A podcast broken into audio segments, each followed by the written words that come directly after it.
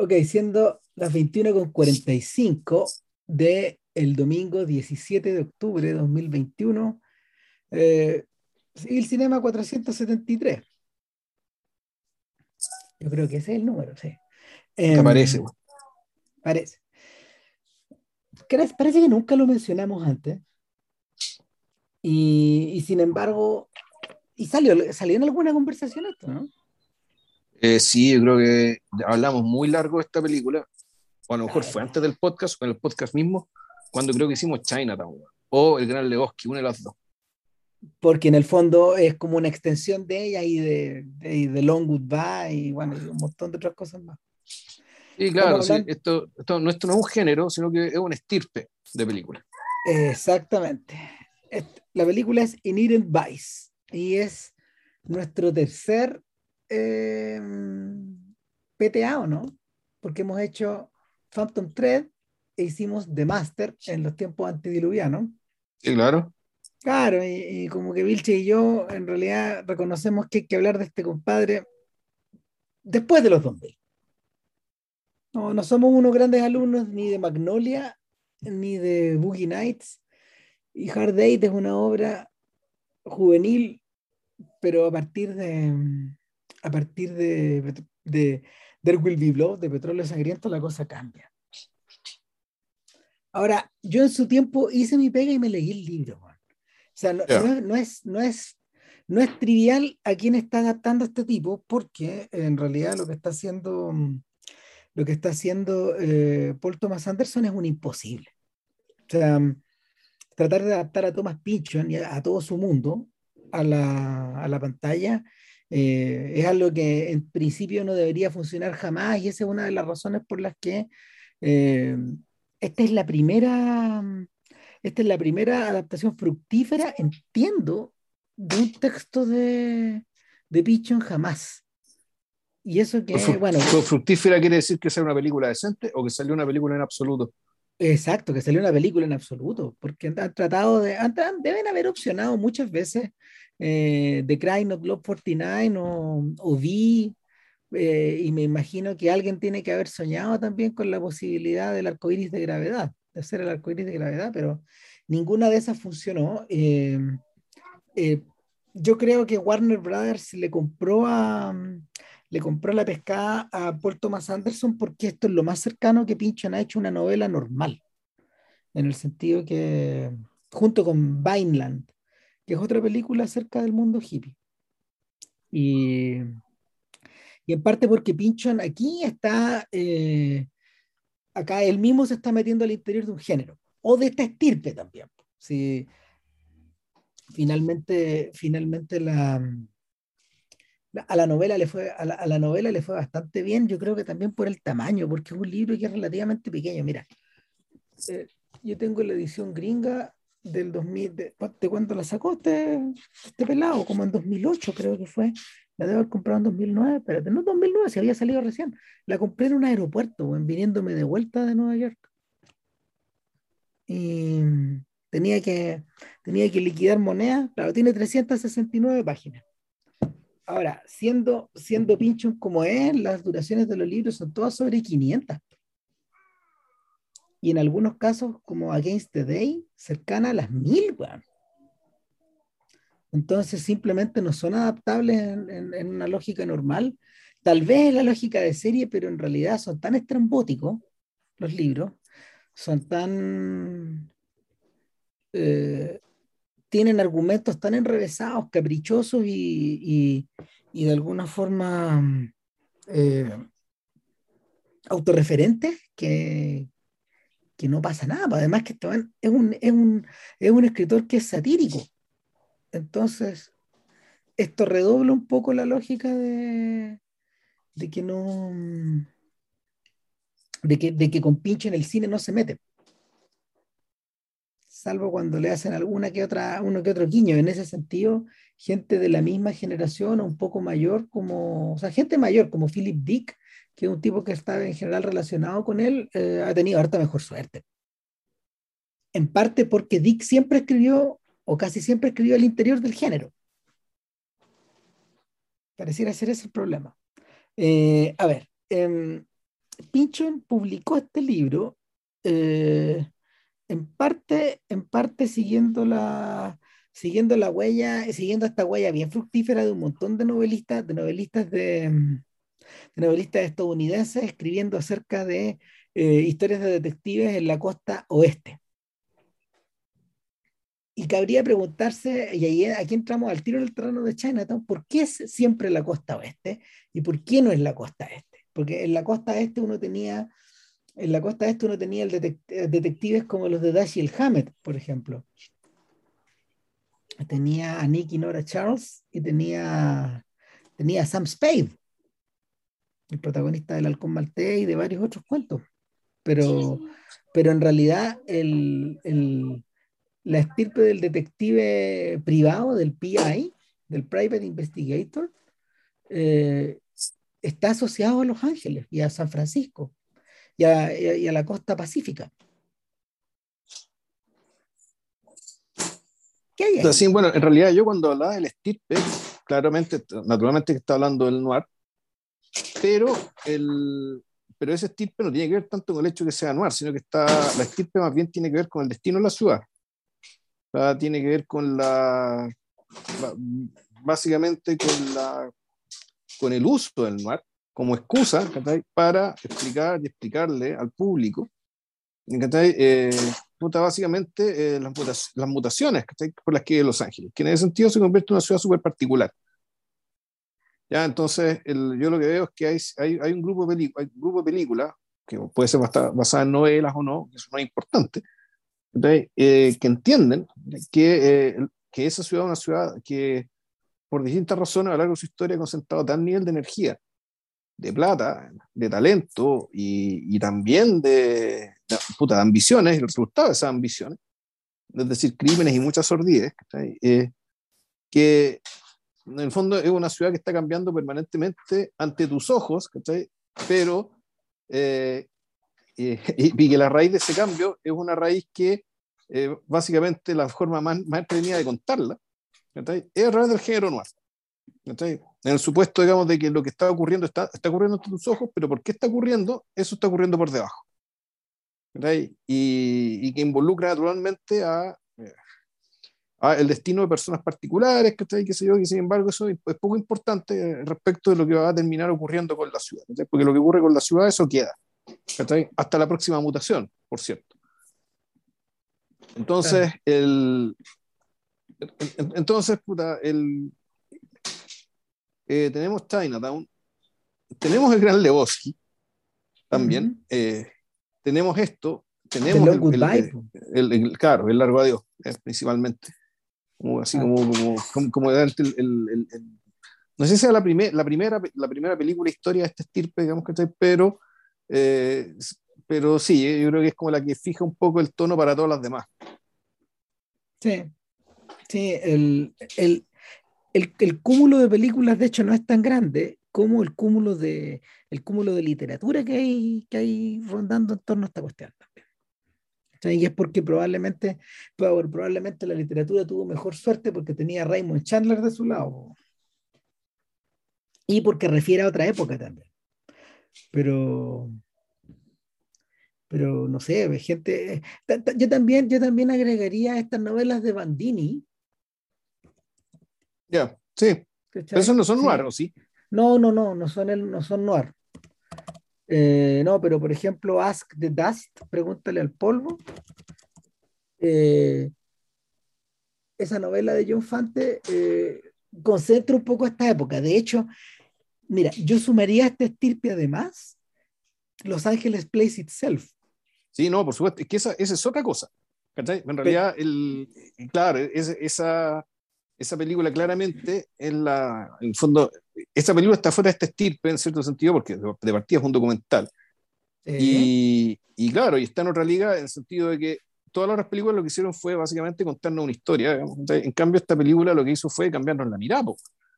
Ah, esta, película, esa película nos enseñó a mirarte esto, ¿cachai? De esta, película, la, esta película en el fondo las, eh, eh las clasificó a todas las otras y, la, y, y a otras más, y, a, otros tipos también. ¿Cachai? Porque esta es solamente una de las, esta, una de las formas ¿cachai? en que Los Ángeles se mira a sí mismo.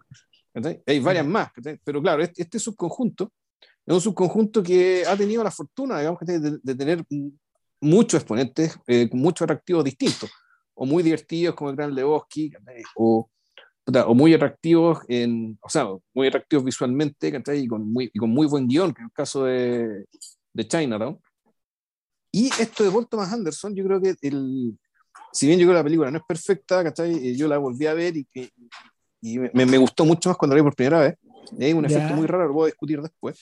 Pero no puedo, dejar de agregar, no puedo dejar de agregar, ¿cachai? Que, eh, eh, ¿cómo se llama esto? Que la película, a la estirpe en cuestión, sí le agrega valor. Es decir, tiene elementos que las otras películas no tienen.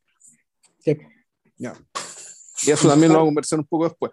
En parte porque, eh, bueno, uno de los detalles que tiene uno de los detalles que tiene cada uno de los filmes que hemos nombrado es que eh, son, son, son extraordinariamente hijas de su tiempo, pero al mismo tiempo, pero a la vez refieren a un periodo determinado en la historia de Los Ángeles, donde, donde todo está un poco en juego y es, la, es, yo diría que es desde 1945 a 1969 o 70, por ahí ese periodo. Ojo, ojo pero Chinatown transcurre antes. Sí, pero Chinatown es una película especial. Es un filme postmoderno. En el fondo es un filme de esta era haciendo referencia a la anterior. ¿Cachai? Es un filme de aquella era, pero haciendo referencia a la anterior. Y, y, en, y en, ese sentido, en ese sentido probablemente sea, sea, sea, Chinatown es como hacer lo que el viento se llevó finalmente. Es un poco esa la, es un poco, era, era un poco esa la, era un poco esa la intención de, del guionista. ¿Cachai? Era un poco esa la intención. Y, y en cambio, las otras, todas son películas que están ambientadas en la actualidad, pero hacen, pero es como si, es como si funcionaran en esa era.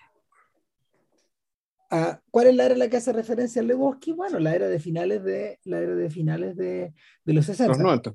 Ah, no, ¿sí? pero no, también está en los 60, pero también está en los 90, pero en realidad el personaje es un personaje que, que está flotando todavía sí. en el remate de los 60. Po. Sí, no, él es, un, es básicamente un eslabón perdido, digamos, una, una claro. pieza arqueológica. Digamos. Y todos los que salen ahí, toda, toda esa gente que está flotando ahí. En el caso, en el caso de, de, de Philip Barlow en The Long Goodbye, eh, claramente estamos a finales de los 60, pero el... el pero aquí le, el, se le es fiel a la época, la época de la novela. Es, es, fiel a la época de la novela, pero además, claro, el que es un pez fuera del agua ahí, como, igual, que, igual que el que es un eslabón perdido acá, otra vez, es, es Philip Barlow, que eh, parece estar navegando en este mundo de hippies como si en realidad él fuera, él, estuviera, él estuviera embalsamado en aceite, man. No, no, no, es una criatura de tiempos pasados, con lealtades de tiempos pasados, en circunstancias que todos los otros de alguna manera están integrados a su tiempo.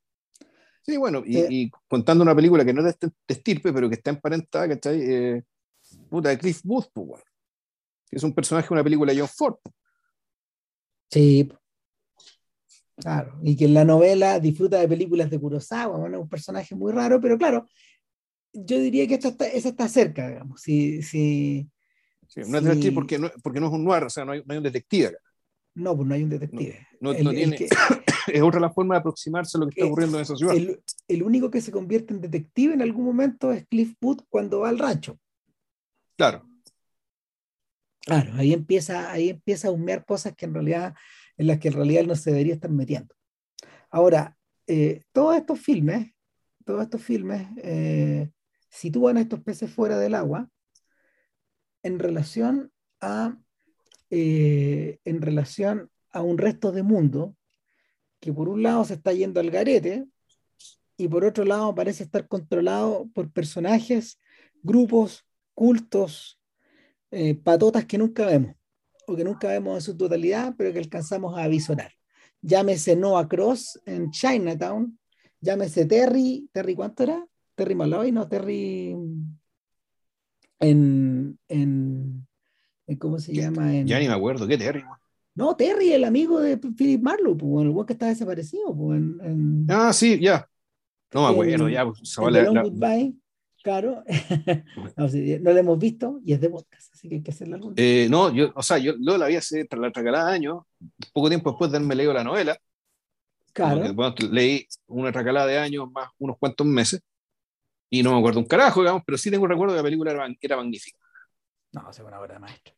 Bueno, y eh, en este caso, en este caso es de Golden Fang. Eso es lo que se inventa Pynchon. Claro. Ahora, cuando, cuando la novela se anunció, pero ojo, cuando Doc Sportello, a diferencia, y aquí empiezan las cosas que, la, que, que- que- en, que, en que esta película le agrega el estirpe, Doc Sportello no puede ser un hueón más del tiempo que está siendo retratado. O sea, en ese Sí. sentido, Doc, Doc Sportello sí, pero no, no, no Doc estoy tan, no estoy tan de acuerdo. Sí, es que es o sea, él tiene ciertos valores quijotescos, pero que no pertenecen necesariamente a otra época, sino más bien tiene que ver con su personalidad.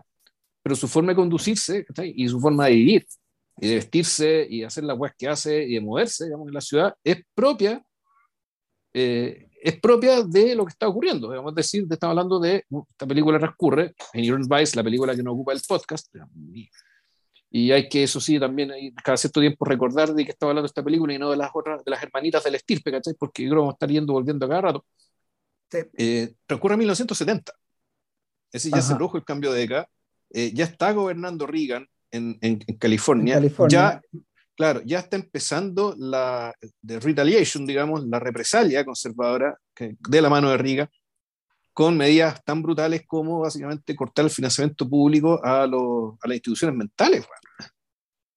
Sí, El, el- entonces, tú, tú lo que estáis viendo, digamos, el- el- lo que ocurrió, eh, lo que está ocurriendo en California, digamos, en los 70 con Reagan fue un anticipo de todo lo que vino después.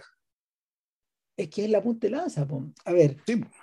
lo, que, lo, que ocurre, lo que ocurre en todas estas películas, lo que ocurre en todas estas películas y que se presta muy bien a la literatura de Pynchon, eh, a los diversos libros, es la presencia de los mundos detrás de estos de, de ciertos mundos detrás de otros.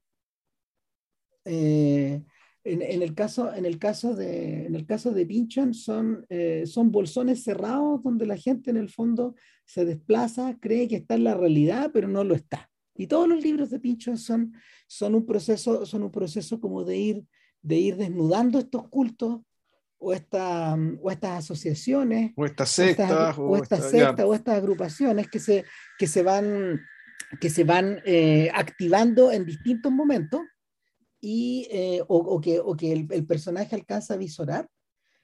Y em, el, Sí, pero y mira, es y- bien y- interesante ese, ese y- y- supuesto, ¿cachai? Porque antes de, de que sigas con el tema con Pinchon, ¿cachai? Es que, por ejemplo, yo viendo la película, perdón, la serie esta de, de, Under- de- de Underground Railroad, ¿cachai? Básicamente tiene el mismo supuesto, de que en realidad Estados Unidos está conformado por sectas. O sea, que, que la, que la lógica, eh, puta, que, que esto es una lógica que uno, tiene, que uno puede rastrear hasta la época, hasta John Locke, ¿cachai? En el fondo, puta, eh, y con su y con su forma de ver la tolerancia. ¿cachai? En el fondo lo que él proponía era que, que la gente se pudiera agrupar en las sectas, en los grupos, en lo que ellos quisieran, siempre y cuando las sectas no implicaran un peligro, eh, ¿cómo se llama esto? Un peligro para la soberanía, ¿cachai? O para la integridad del país, y por eso es que los católicos no eran, no eran tolerados. Perdón, Ujú. que tengo un problema doméstico acá. Vicente se llama ese problema. Dice- Bueno, mientras Vilche, mientras Vilche lo arregla, eh, una de las cosas que pasa, una de las cosas que pasa con Pynchon en todos estos libros, es que el protagonista en la medida de que más sabe y más se encuentra con esta secta, eh, Pynchon aquí eso lo hereda de Kafka, directamente. Más siente que esta realidad que él pisaba se deshace bajo sus pies. Ahora, ¿qué gracia tiene Doc Portelo y qué lo convierte en alguien importante al interior de la literatura de Pynchon? Ahora, Pynchon es de esos escritores de los, por los cuales todos sus libros son importantes. Eh, publica de tanto en tanto, a veces, a veces más cerca, a, veces con mayor intensidad, digamos. eh, no, no, ha habido, no ha habido un nuevo libro de Pynchon desde el año 2012, creo. Eh, se van a hacer como 10 años más o menos. Y em, el último fue Bleeding Edge, sobre la crisis de, o sea, sobre, la, sobre el mercado de capitales en Manhattan. Pero, pero este en particular, este en particular, ¿y por qué Doc, Doc Portelo es tan interesante? es porque este personaje ya parte con una, con una, una relación tenue con la realidad.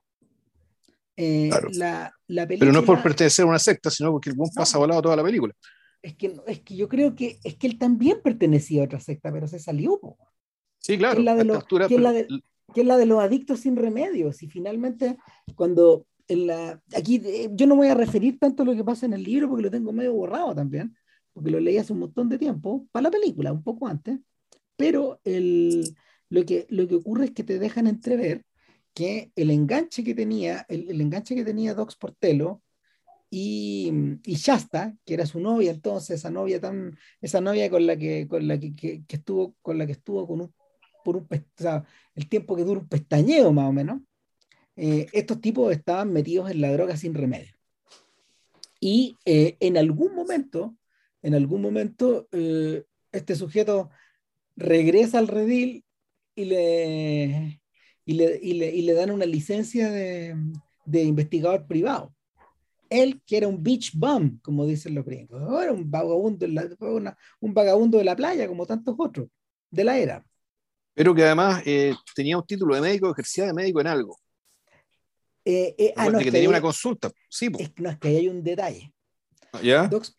esto no lo explican. Eh, o sea, hay, hay, la, película no tiene tiempo para explicar muchas cosas, pero el lugar más barato que tenía, que, al, al, que Sportelo, al que Sportelo eh, llegó para arrendar su, su, ah, su oficina. Su oficina era una consulta médica, eh, era una consulta médica en la, en la, ¿cómo se llama? En, los sectores, en, un sector, en un sector re pobre de Los Ángeles, de hecho, habitado por latinos y por negros en ese momento. Entonces, él está arrendando ahí porque no hay nada más barato que eso. Ah, ya. Claro, y porque además él conoce a todos estos médicos y varios de estos médicos prescriben droga. Y prescriben mm. droga a la mala también. Entonces, el, e, eso no, eso lo, lo, se lo saltan en la, se lo saltan en la película, pero, pero está, está explicado en el libro. Ay, por eso le decían Doc, ya. por, eso, por eso le decían Doc, y además que juegan con esta idea del WhatsApp Doc, en fin. Mm. Eh, ahora, Esportelo, Esportelo anda durante, durante la película, él anda, él mismo anda con una, con, con una casaca militar, así que no podemos, igual que Travis Bickle en Taxi Driver, así que no podemos, eh, em, no podemos, ¿cómo se llama?, subestimar la posibilidad de que el tipo haya estado en Vietnam y haya sido de los primeros en ir, en ir y en volver. Eh, entonces, te, te, ese detalle extra. Y lo otro, que bueno, como buen, como buen, como buen drogadicto, eh, con harto tiempo libre, este sujeto conocía a toda la fauna de, a toda la fauna, como se llama, del sector de, ese sector de Los Ángeles, que eh, aparece eh, relatado profusamente también en Model Shop, la película de Jack Demy, que sirvió de inspiración a un montón de secuencias de este film. Nosotros hablamos de Model Shop cuando le dimos la pasada a las películas de Demy en los años 60 y hablamos un montón de Model Shop y de la influencia que había tenido sobre otra gente, incluyendo a Tarantino, eh, incluyendo al propio, al propio, al propio, em, ¿cómo se llama? ¿Cómo se llamaba? Anderson, el señor de, el, este, el otro Anderson, el señor de... Ah. ¿Cómo se uh? Se llama? Estoy, tratando de acordarlo, espera, de ver Los Ángeles Place Itself. Mm. Eh, Tom Anderson. Tom Anderson. Claro, y Tom Anderson eh, menciona a Model Shop cualquier cantidad en, Los Ángeles Place Itself. El asunto, el asunto es que eh, eso, convierte, eso convierte a Docs Portelo en un, a Larry Portelo, porque así se llama el, el personaje, en una especie de pariente cercano o del gran Lebowski, por un lado, porque Lebowski, Lebowski funcionaba de la misma manera. Su mundo, por pequeño que fuera, lo dominaba como la palma de su mano.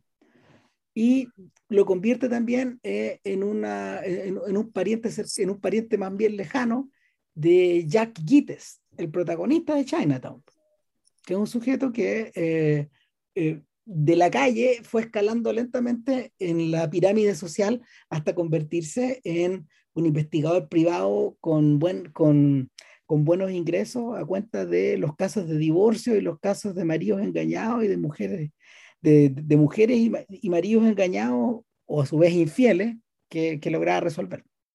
Entonces lo vemos convertido en una especie de dandy al principio de Chinatown, con harta plata en el bolsillo. Y sobre todo la ropa. Sí, claro. Funcionar el colorido de la película. Era. Claro. Exactamente. Parte, o sea, parte, parte de la tela. Claro.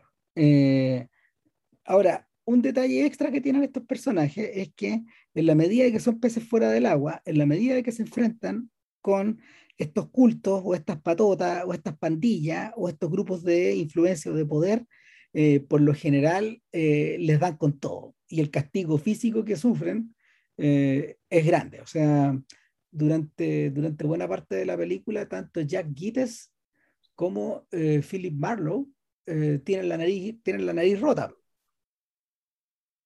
Y, lo, y, y, y el, y cómo se llama, o, están, o, están, o están molidos, digamos, o están molidos, o, bueno, para qué hablar de cómo le dan al, para qué hablar de cómo le dan al, al, al gran Lebowski que le tiran hasta una mangosta van a, a la tina el baño. bueno, el, en este caso Sportelo también le dan con todo, lo muelen, lo muelen. Y, a ver, y ahora, no, hasta, hasta, hasta, le quieren cagar un asesinato, ¿cachai? Bueno, es que aquí entra, ah. aquí entra eh, y, y es muy interesante, ¿cachai? Eh, aunque sí, no, es interesante. El, en el fondo, el, el, hecho de que a este one le tira un hermano gemelo. ¿ya? Este one tiene un hermano gemelo. Eh, que, es, que es supuesto, naturalmente. ¿sabes? Y, y, y que el pago, po, Bigfoot. Sí, este es una. Este, pero yo, yo creo, mira, a ver, eh, yo creo que, yo creo que habría que, habría que eh, conversarlo más adelante, pero, pero esta es una buddy movie donde, sí, los, donde los personajes no andan juntos.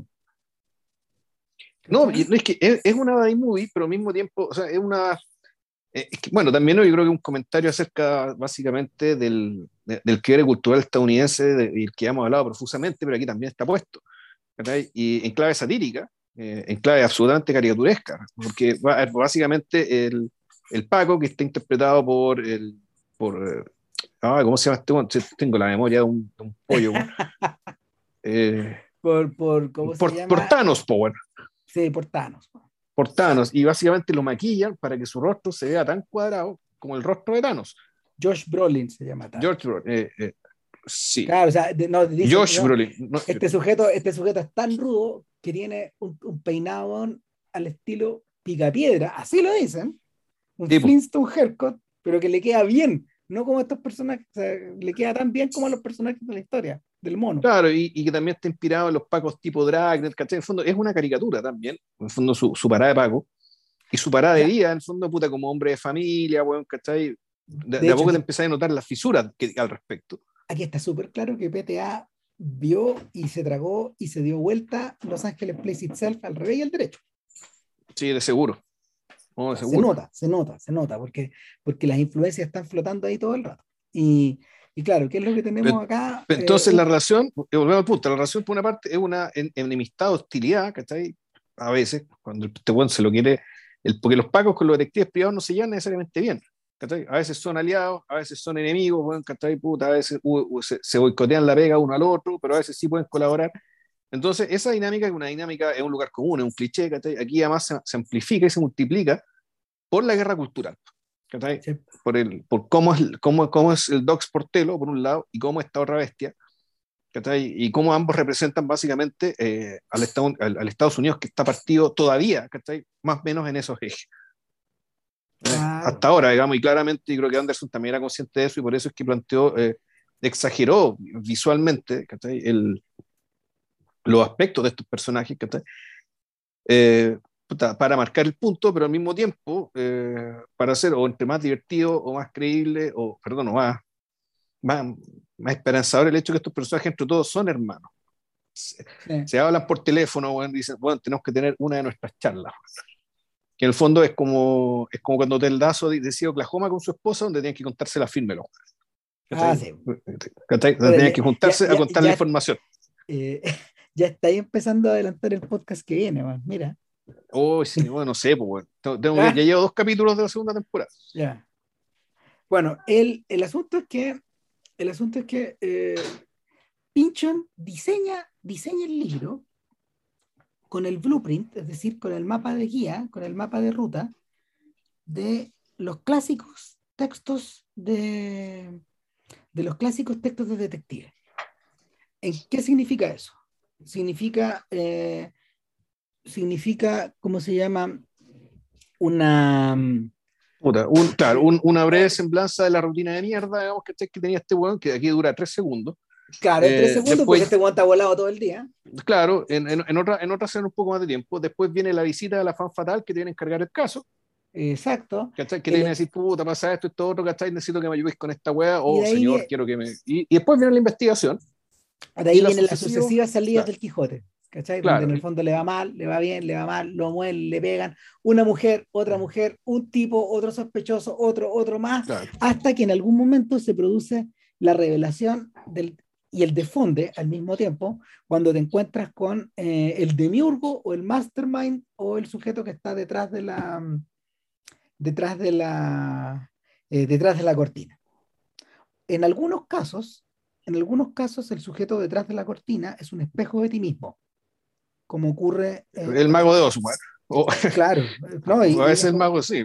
Claro, es como, como ocurre en, em, en, ¿cómo se llama? En The Long Goodbye, donde Terry, que se viste de blanco, es el espejo de eh, Marlowe, que se viste de negro.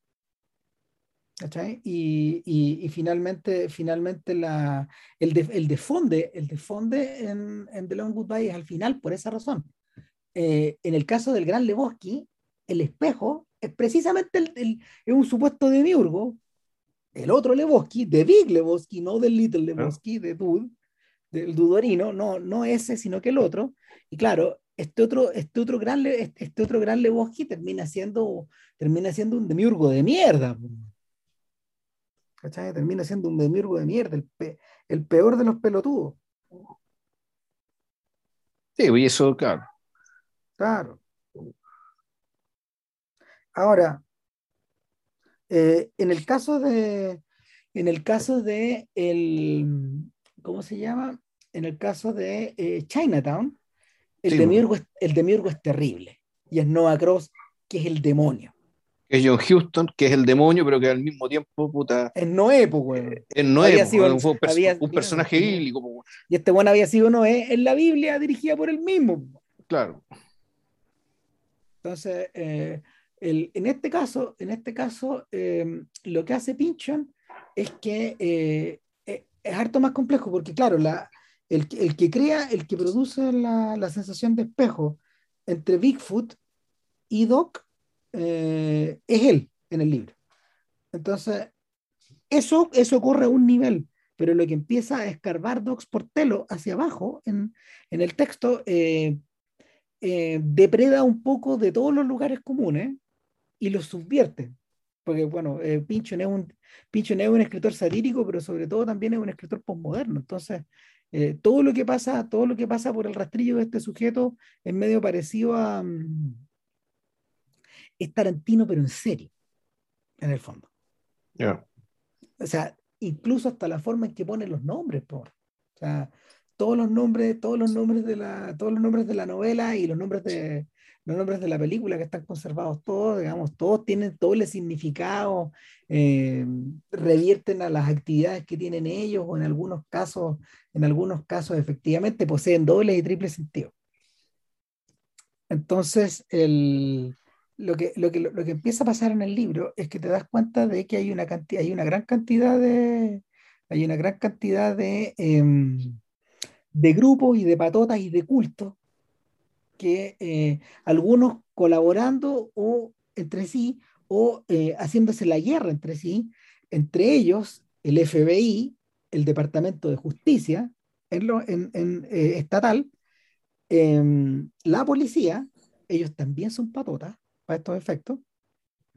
Desarrolladores de, de, ¿cómo se llama?, de, de, iniciativas de vivienda, médicos que poseen clínicas de desintoxicación, ah, en, el, en, el, libro abundan mucho más en la, en la, en, la descripción de en la descripción de que aparte de aparte de estas aparte de estas clínicas están las clínicas están las clínicas truchas de todos estos seguidores de Wilhelm Reich y de, y de las derivaciones de la, del, del, psicoanálisis que también están haciendo furor ahí. Varias de esas aparecen en Mad Men también. Pero acá eh, incluso sugiere, sugiere que sugiere que no solo, no solo eh, la asociación de, cierta asociación de dentistas está metida en esta, en esta patota, sino también los rockeros de Laurel Canyon, ¿cachai? Y, el, y por cierto, que eh, los distribuidores de drogas, que en, la que, que, en la, que en la novela y en la película están sindicados con el nombre de The Golden Fang, la garra dorada. Eh, colmillo. no, claro. Fang es colmillo, es colmillo. El colmillo dorado, sí, el colmillo dorado, no la garra. El colmillo dorado. Entonces, ¿y ese edificio, ese edificio horroroso, weón? No, pues eso, es puro CGI. Ah, ya. No, no existe, no existe. Si ese no existe Los Ángeles, ese edificio tan re feo. Está no, bien hecho, porque, en todo caso es CGI, weón. No, está bien hecho porque lo, en realidad, claro, lo que hicieron ahí fue mostrar una vez el lugar que es una especie de sitio eriazo que hay. Claro. Y ahí le chantaron al edificio sí, porque eso, eso me pregunté, ¿cachai? La está tan bien hecha, ¿cachai? Que dije, güey, pero ¿cómo levantaron este edificio tan re feo si este es el mismo lugar donde. ¿Cuál de las dos cosas es real? Claro, no, ¿cuánto se demoraron filmar esto, No, claro. Bueno, el, el, asunto es que, el asunto es que em, en la medida de que Docs Portelo va, va investigando, eh, y en la medida de que tiene que tratar de encontrar a Shasta, que es la mujer que le trae el caso, que es su exnovia, y es la mujer que desaparece y al mismo tiempo es, la, es, la, es, el personaje que está detrás, que, que es la amante de, eh, el, uno de los, es la amante del supuesto demiurgo de esta historia. Este o sea, es que bueno, es que interesante esto de encontrar que, eh, bueno, o sea, es interesante, lo que ocurre es que el, el problema de Portelo es que Chasta desaparece, pero ella desaparece en calidad sospechosa. Sí. De principal sospechosa. El buen que está desaparecido, que realmente que importa, eh, este sujeto que es Ramírez, eh, Mickey, Mickey Wisman o algo así, apellido alemán judío. Eh, y claro, el personaje que está que, que, que buscado, que está en toda la comunidad y qué sé yo, y el personaje Chasta, que es la hija de Sam Waterston, Catherine Waterston, eh, ella está desaparecida, pero en condición de sospechosa. Entonces, Douglas Portelo, el, esto también pasa en otra, en el género noir, digamos, que esto de que el, el personaje no solamente tiene que encontrar la verdad, sino que tiene que tratar de proteger, salvar a un inocente con el cual está involucrado de alguna manera, a veces de manera, a veces de manera amorosa, y a veces por la, por la mera simpatía o por la mera nobleza, ¿no? Básicamente de proteger al inocente, y eso es bien propio de, de Marlowe. El, el, además que... Y, hay, espérate, que eso se agrega todavía la tercera variable, ¿cachai? Que es la del saxofonista. Es que a eso iba. Que el personaje importante aquí es un sujeto que se llama Coy Harlingen, que tiene un montón de aliases y que de verdad en realidad es el héroe de esta historia. ¿Por qué razón? Porque es un tipo. O sea, él era esta historia, pero el verdadero cautivo también. En el fondo, él es la princesa cautiva en la torre, sí. Sí, pues, o sea, él, es, o sea, es Portelo, es Portelo en el fondo el sujeto que es el sujeto que tiene que, que, tiene que ir a, a liberar a este príncipe. Claro. Eh, ¿Qué hace este sujeto? Este sujeto, en algún momento, al estar metido, al estar metido en las drogas, al estar metido en el submundo, al estar eh, al estar eh, yendo a tocar a lugares donde las patotas se juntan, al estar consumiendo la droga que algunas de estas patotas venden, al estar de alguna manera enredado hasta el cogote y circulando por todos estos mundos que, por los que también circula el portelo. ¿Aló, Ram? Eh, estoy acá, estoy acá. Ya, lo que pasa es que eh, Vicente se escapó de su pieza, salí persiguiendo ah, y, y, y, creí que se había interrumpido la conexión. No, no, bueno, al estar circulando por todos estos mundos, en el fondo, Koi, eh, eh, se convierte en otro doble de Sportelo. ¿Cachai? Es su, es, su, es su, variante heroica. Sportelo está tirado, Sportelo se pasa las tardes tirado en la oficina aspirando helio o está en la, en la casa eh, aspirando el humo de la marihuana. O sea, no, no se está moviendo mucho. ¿cachai? Se mueve cuando se mueve cuando el monito, cuando el monito, cuando el monito baila. ¿cachai? Uh, le ponen dinero, el monito baila. Y eh, lo que hace Coy en realidad fue, eh, y no el, sabes que no me acuerdo si el libro lo, lo alcanza a explicar bien, pero lo que, lo que le ocurre a Coy es un poco lo que le ocurre a Willard en Apocalipsis ahora. En algún momento este sujeto fue un patriota, en algún momento, lejano en el tiempo. En algún momento este sujeto se ofreció, se ofreció a eh, espiar y a convertirse en un soplón o en una especie de agente, a veces doble, triple agente. Y a estas alturas del partido, en el libro, ya no sabe ni quién es. Eh, el, en el libro, en el libro Coy Harlingen, que eh, en su origen es un saxofonista que tiene una familia que tocaba y que, y que, y que había estado metido en las drogas y que de alguna forma su mujer había salido, pero él se había metido en, en el submundo sin remedio. Eh, Harlingen eh, se, se, convierte en una suerte de Selig.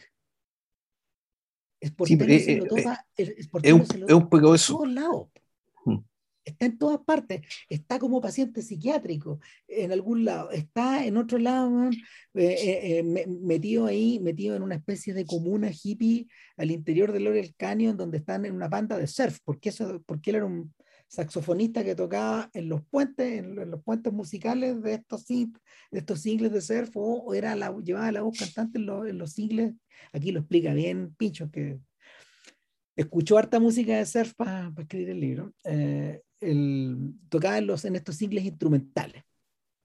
¿Cachai? Que a estilo eh, de del, tipo que, del tipo que Tarantino rescata en Pulp Fiction, como Missy Lou, ponte tú.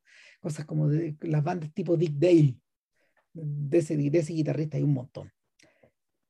Ahora, el personaje, el personaje en algún momento se empieza a, se empieza a camuflar, se empieza a mimetizar con estos sujetos y en, en, en algunos instantes libro ya no sabe ni quién es. Acá, interpretado por Owen Wilson, tiene, tiene, tiene flashes, lo, lo, vemos, lo vemos entrar y salir de la historia.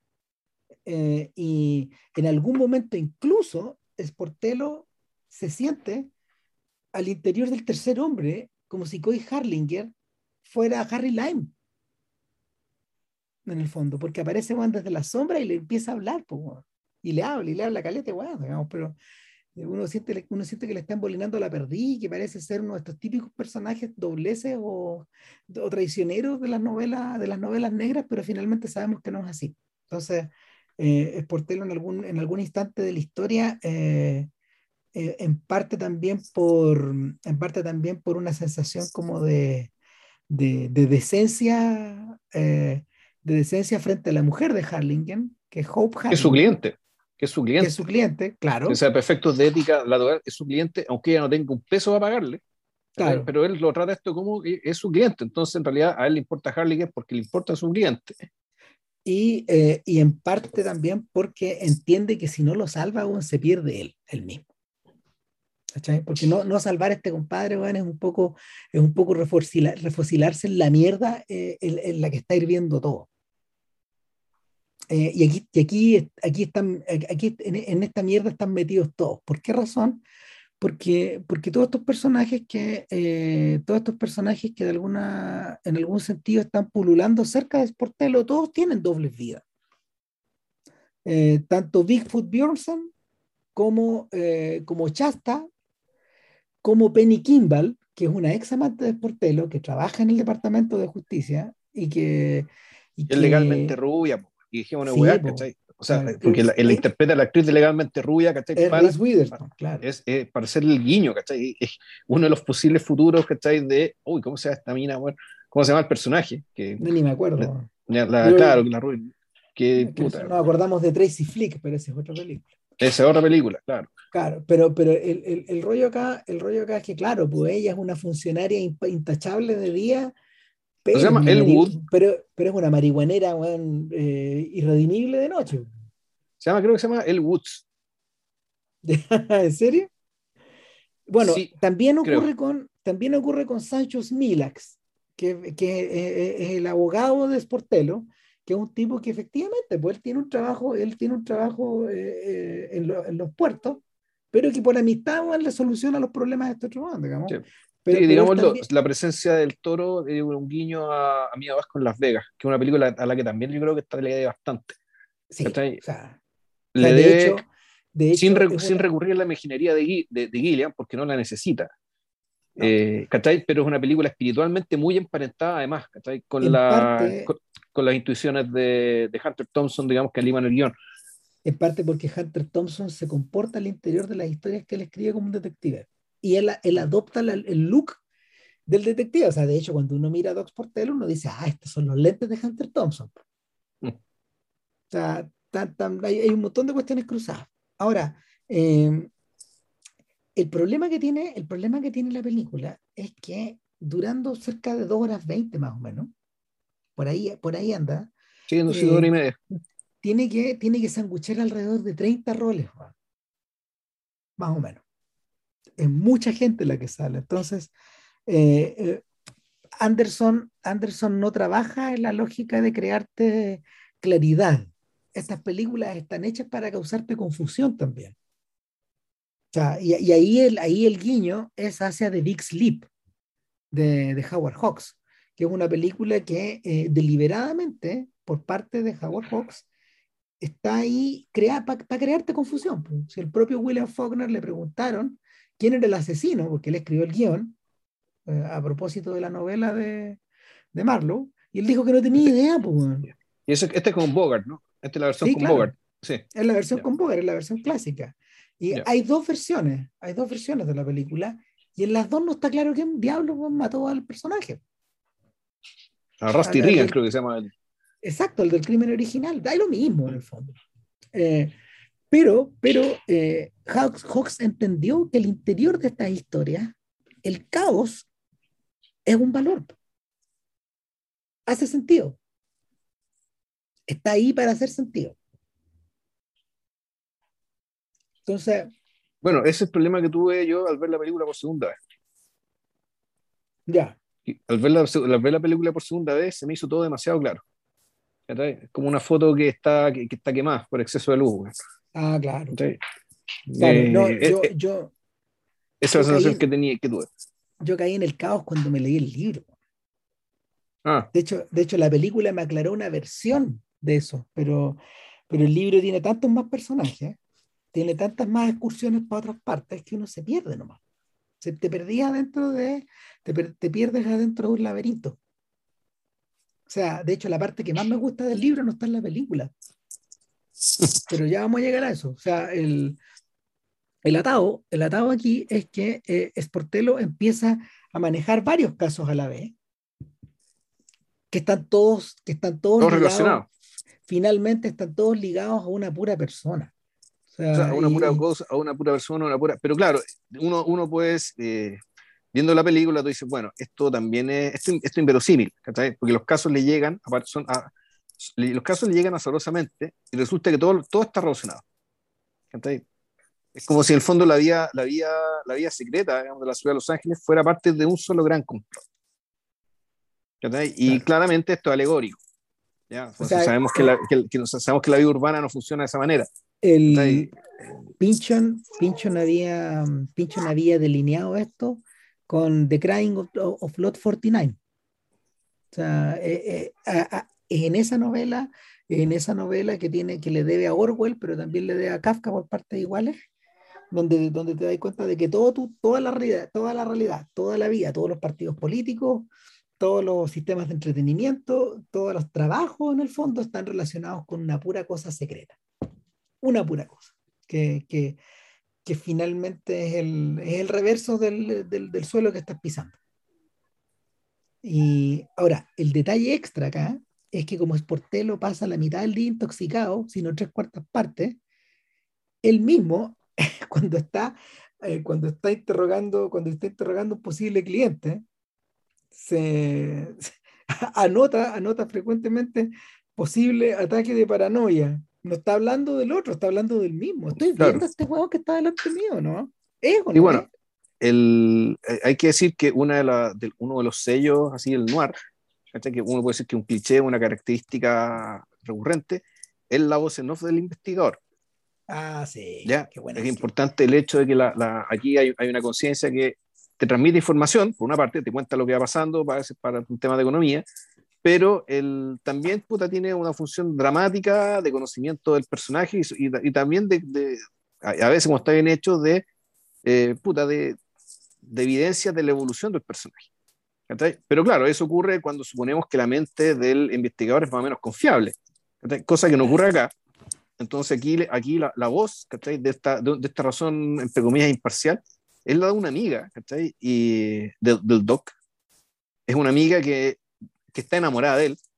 Y esto desde el principio eh, no lo dice, no te la película te lo dice con imágenes, con, con, la, con, la, actuación de la, de, la, de la actriz, digamos, con cómo lo mira y donde el doc no se da cuenta. Es que ¿sabes por qué no se da cuenta? Yo tengo una teoría sobre eso. Cuando la vi, bueno, Sortilege, que es este personaje al que hace referencia JP, no existe en el libro. Ya. No está en el libro. El libro está narrado por Pincho, ni por la voz inconfundible de un Pincho que en el fondo está, está metido en la, está metido como en su funk, en, su, en, ir trenzando estas historias. Ahora, cuando vi la película, me di cuenta de que en realidad nadie conversa con Sortilege. Y que, de que a veces cuando va en el auto con Doc, en el contraplano ya no está. Sortilege no existe. Ojo, que hay una escena donde ella sí está en una mesa con otro amigo. Sí, pero nadie habla con ella. Doc está hablando con los otros. Ella, ni siquiera, ella está hablando en off. ¿Cachai? Ella está hablando en off, nunca está.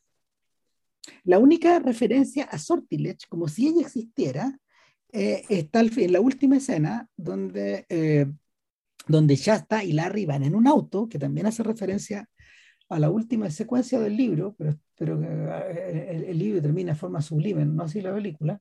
Y claro, y ella, ella menciona a Sortilege, o él menciona a Sortilege y ella le contesta, pero, pero ella está intoxicada en otra. Claro, Entonces, pero, eh, pero hay, ojo, la, en la escena cuando eh, los dos recuerdan, cuando tuvieron que partir a buscar droga a un lugar que después resultó ser importante, que es donde después estaba el edificio Golden Funk, Sortilege estaba con ellos. Es que habla con él, no solo con, ellos dos.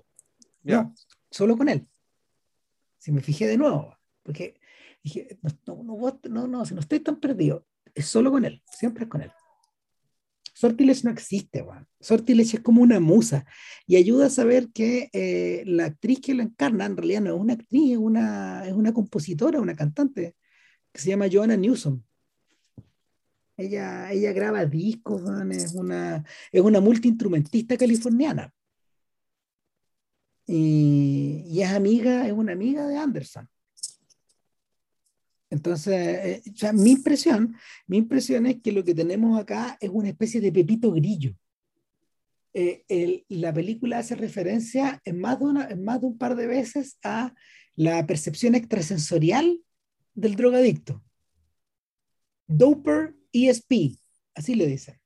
Yo creo que ese, esa, esa, esa eh, en, en, algún instante, en algún instante el, ¿cómo se llama? Eh, Sportel lo dice, bueno, yo y Denis, que es su Sancho Panza, el tipo que lo acompaña, es un cabro como del barrio que lo acompaña en las aventuras, pero es tan mal asistente que no sabe ni manejar, digamos, y que le choca un auto justo cuando más lo necesita. Eh, claro, dice, bueno, no nos tiramos, no, no, no, no, nos, no nos hicimos tantos viajes, bueno, nos hicimos tantos viajes con Denis, bueno, ahí en el barrio, tantos viajes de LSD, como para no desarrollar bueno, en medio de toda esta locura, una suerte de Doper CSP. O sea, tenemos esta percepción extrasensorial bueno, de los drogadictos que nos ayuda a cachar bueno, cuando nos están cagando.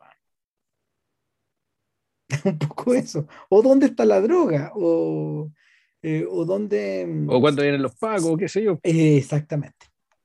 Exactamente. Esta cosa como que la tengo en la nariz, pero no te puedo explicar qué, pero sé que está ahí.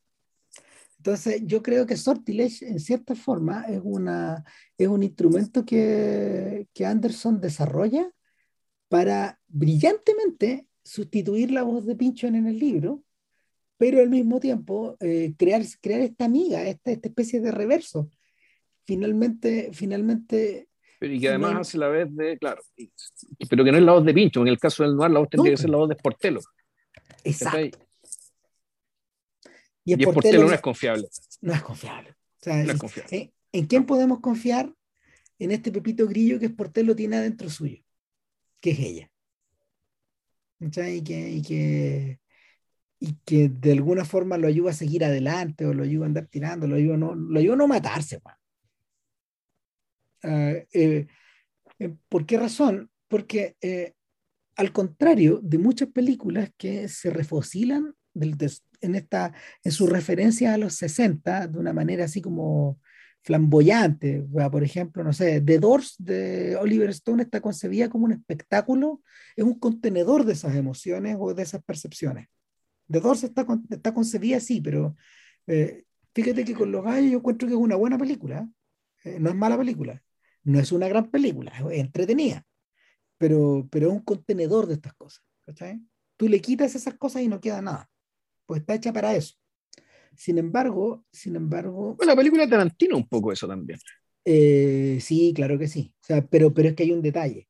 Tarantino en el fondo lo que necesita es una recreación, y yo creo que ahí el esfuerzo está a mitad de camino. ¿Por qué razón? Porque eh, al contrario de lo que pasa con estos filmes que recrean, que recrean los 60, acá los 60 se sienten muy cercanos a Model Shop porque no está esa banda sonora, no está Crosby, Still, Nash y Young sonando no, todo el rato. No, en el fondo no, aquí la película no le debe al mito. No, pues no están, estos, no están estos hippies, no están estos hippies como de, de, tienda vintage. Eh, ¿Qué es lo que hay? Hay luz natural, hay gente que semeja fotografías de la época, hay una gran recreación de época, igual que en la película de Tarantino, con una pura distancia. La película de Tarantino tenía que lidiar con mitos, con mitos como con, mitos del tamaño de billboard gigantes. Acá Sportello es uno más entre la multitud. Eh, eh está más cerca de, Ratso Rizzo, por ejemplo, el protagonista, uno de los protagonistas de Midnight Cowboy a una, una, película que curiosamente también, también está un poco relacionada con esta. O sea, la, el, el, el, look con que está, el look con que están filmados los personajes, la temperatura de color que tiene la, la imagen. Esto está hecho en 35 milímetros, a todo esto, se nota. Eh, Paul Thomas Anderson continúa siendo junto con Christopher Nolan y con Tarantino probablemente los tres realizadores más importantes en el mundo que siguen, que siguen rodando en 35 y que pueden, que tienen la, espalda, la, espalda, claro, la espalda porque finalmente sus rodajes son muy baratos y todo el peso del 35, que es un arte ya casi perdido, lo pueden, lo pueden contrapesar. Porque en realidad, o sea, bueno, Woody Allen también hacía, hasta, hasta muy recientemente actuó, actuó de la misma manera, hasta el 2016 hacía sus películas de cine no se había pasado al digital. Entonces, el, el asunto aquí es que eh, este, este, personaje, este personaje, como bien dice Vilchen, no le debe nada, no le debe nada a todos los trapos del mito. Está ahí, delante de nosotros. Y lo que, lo, lo, que sí aparece estrambótico son todas las visiones que él tiene y la manera que vamos viendo estos personajes, porque en realidad hay cosas que uno no sabe si están viendo y están ocurriendo. Por ejemplo, cuando, cuando Sportello va a, em, va a esta, a esta especie como de sitio oriazo que se supone que está desarrollando Wolfman, el desaparecido, el desaparecido mogul de, de ¿cómo se llama?, de, de, de, de, la venta de vivienda en este momento en el sur de Los Ángeles, el, tú te encontrás con una, tú te encontrás con una casa de prostitución, que es una casa de masaje, que en realidad es una casa de puta finalmente, claro. pero que está puesta al centro de una rotonda en lo que debería ser el interior de la villa, y cuando, cuando vemos a Sportelo metiéndose en el lugar, hay un contraplano donde lo, vemos, donde lo vemos de frente, pero a espaldas de él hay un montón de operativos que se están levantando que, que van, a, van a hacer un raid, y no sabéis si son pacos, si son drogadictos, si son... No, y, claro, y cuando entró este weón, y, esto, y esto claro, lo que pasa es que cuando estaba entrando, eh, estaban saliendo puta los ángeles negros, mejor dicho, era, perdón, no era el ángel negro, era la, la hermandaria, era, perdón, la... Los ángeles del infierno. Claro. Claro, pero, pero eran un motorista disfrazados. el punto es que, salían de una manera tal y de la misma forma en que llegaron los pacos, ¿cachai? Eh, que, y esto también te habla del carácter de la película, que, el, que, toda esta, eh, que estas situaciones aparentemente casuales, propias del, no sé, pues, supuestamente propias del noir, de la investigación, que según la gente, qué sé yo, aquí son tratadas también como coreografía. En el fondo como espectáculo. El, esa escena en particular me da mucho la atención, la aparición de los motoristas en un sentido, después la, la llegada de los otros motoristas por otro. Perdón, de los autos que llegaban por otro. En una disposición claramente no natural, una disposición coreografiada. En la, Como si... en, la disposición de la cabeza de Sportelo. Es eso, pero también usted puede decir, bueno, este, este es el volumen del movimiento de fuerzas que está investigando este cuadro. Aquí estamos hablando de una movilización. Algo que estaba, algo que está bailando en torno de él. Claro. De lo que él, ni se enteró, digamos, pero es cosa que le era una pista, empezar a buscar en torno a una persona, y se encuentra con esto. Se encuentra con el gran movimiento, el movimiento de engranajes grandes. Entonces, claro, como buen noir, está Aquí, aquí la historia es básicamente cómo este hombre pequeño, digamos, evita ser aplastado por los engranajes. Y, y en cualquier momento se lo echan, en el fondo. Sí, claro. Ahora, uno que conoce el género también sabe que no se lo pueden echar si no saca la película. no, claro, claro, pero, pero la, la sensación, mira, es la sensación, me, da, la, me da la impresión, a ver, Vilches, se sabe esta historia, pero yo alguna vez entrevisté a Elliot Gould, al protagonista de eh, desde De la radio. Claro, cuando me ofrecieron entrevistar a Elliot Gould, obviamente que dije que sí. No era a propósito de los clásicos, sino que era a propósito de su rol en la tercera Oceans. Ya. Y eh, ocupé todo el tiempo en hablar de las cosas viejas. Rubén, ese es su personaje. Total que eh, en la conversación, que fue muy corta, Gould me alcanzó a contar que yo, yo le pregunté inmediatamente por una película que es de podcast que se llama Getting Straight. sé que yo la, yo la vi no hace poco y sé que no es tan de podcast, pero, pero que es una cuestión singular, es completamente singular. Que yo creo que Getting Straight hay que casarla con los otros roles importantes de, de Gould. A ver, partamos aclarando que Gould era, perdón, fue uno de los esposos de Barbara Streisand. No sé si sabías tú. Sí, sí. De joven. Y en esa época estaba casado con Streisand. Y, que casarse con Streisand es como ser, no sé, el, el, príncipe consorte de algo, ¿no? Más o menos. Donde lo importante es ella. Entonces, entonces, Gould, en ese instante de su carrera, él tenía actuaciones importantes, pero su vida se dio vuelta cuando encarnó a Hawkeye en MASH. Ya hizo muy buenas migas con Altman, con otro iconoclasta. Eh, Gould era un eh, neoyorquino, era, era, un neoyorquino, era un hombre de izquierda, era un sujeto grandote, de gran tamaño, tamaño de, tamaño de leading man, tamaño de actor de cine, y tenía una presencia importante. Eh, Gould nunca, nunca ocultó lo judío que era, que eso es lo maravilloso de Gould, siempre fue su, su, su, su, papel siempre fue muy étnico, igual que George Seagal, que es una especie de, una especie de actor gemelo que él tiene, que falleció hace poco, George Seagal.